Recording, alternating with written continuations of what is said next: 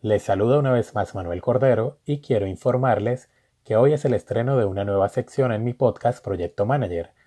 donde les informaré sobre las noticias empresariales más relevantes a nivel mundial y esta nueva sección se llama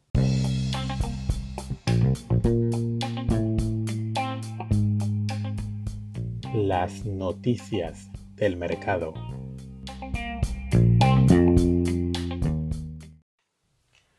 Comenzamos las noticias de hoy con el ranking de los cinco países de América con más multimillonarios o personas que posean más de mil millones de dólares según la revista Forbes.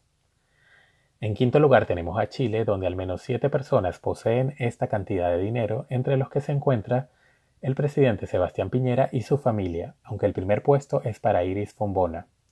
En cuarto lugar tenemos a México, con al menos 12 billonarios, y donde por supuesto destaca el empresario Carlos Slim, considerado el hombre más rico de América Latina. El tercer puesto es para Canadá, con más de 44 billonarios. El segundo puesto lo ocupa Brasil, con al menos 45 personas multimillonarias, mientras que el primer lugar es para Estados Unidos, con al menos 600 personas con más de mil millones de dólares dentro de los que se encuentra por supuesto el fundador de Facebook Mark Zuckerberg y el dueño de Microsoft Bill Gates. Seguimos con Apple, quien se convierte en la empresa más valiosa que se cotiza en la bolsa del mundo, superando a la empresa petrolera Aramco de Arabia Saudita, ya que el pasado viernes sus acciones se elevaron más del 10% luego de que la empresa anunciara ingresos por más de 59.700 millones de dólares, un 11% más que el año pasado y además en medio de la pandemia.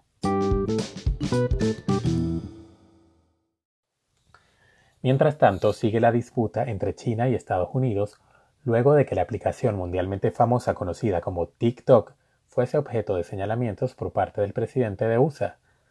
quien expresó su intención de suspender su uso. Entonces, medios estatales chinos han tachado como desagradable el trato hacia la aplicación. El periódico China Daily dijo que China no aceptará el robo de una compañía tecnológica de ese país, mientras que el Global Times, otra publicación estatal, considera que Washington ignora las reglas y no es razonable. Por otra parte, funcionarios del gobierno de Trump, así como otros opositores, continúan viendo como una amenaza a la seguridad nacional que la información que maneja TikTok termine en manos del régimen chino, aun y cuando la empresa TikTok ha asegurado que la información de los usuarios estadounidenses se encuentra fuera de China y que no accederían ante una solicitud de datos del régimen chino.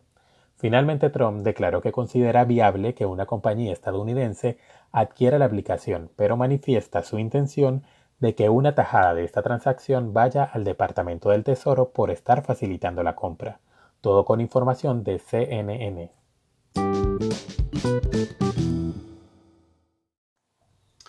Ahora vengo con una noticia súper refrescante y es que la cadena de comida rápida Tex-Mex, mejor conocida en USA y en Canadá como Chipotle, anunció que usará semillas de aguacate en su nueva línea de ropa de producción responsable,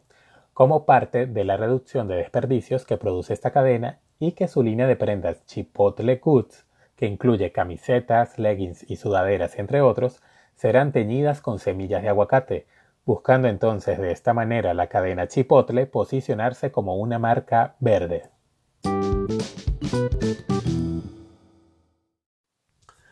Ahora hablemos de lo anunciado por la empresa californiana, fabricante de las toallitas húmedas de nombre Clorox, las cuales por cierto no se encuentran desde que comenzó la pandemia en ningún anaquel de Norteamérica. Pues bien, la compañía anunció que este producto es el más demandado del momento y que la cadena de distribución es muy compleja, por ende no están en capacidad de cubrir el aumento de seis veces en su demanda ni tampoco de mantener inventario, previendo que la pandemia del COVID-19 nos acompañe lo que queda del 2020.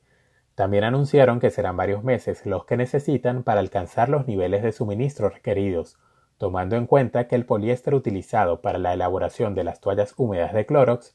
es el mismo que se necesita en el mundo para la elaboración de máscaras faciales, batas médicas y otros equipos de protección, todo con información de la agencia Reuters.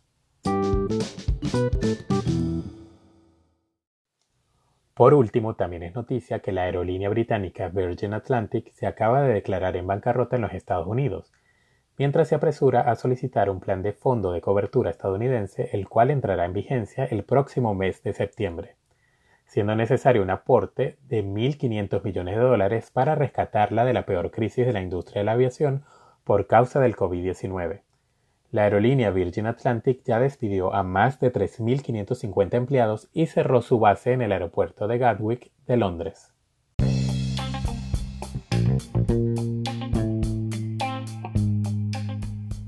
Las noticias del mercado.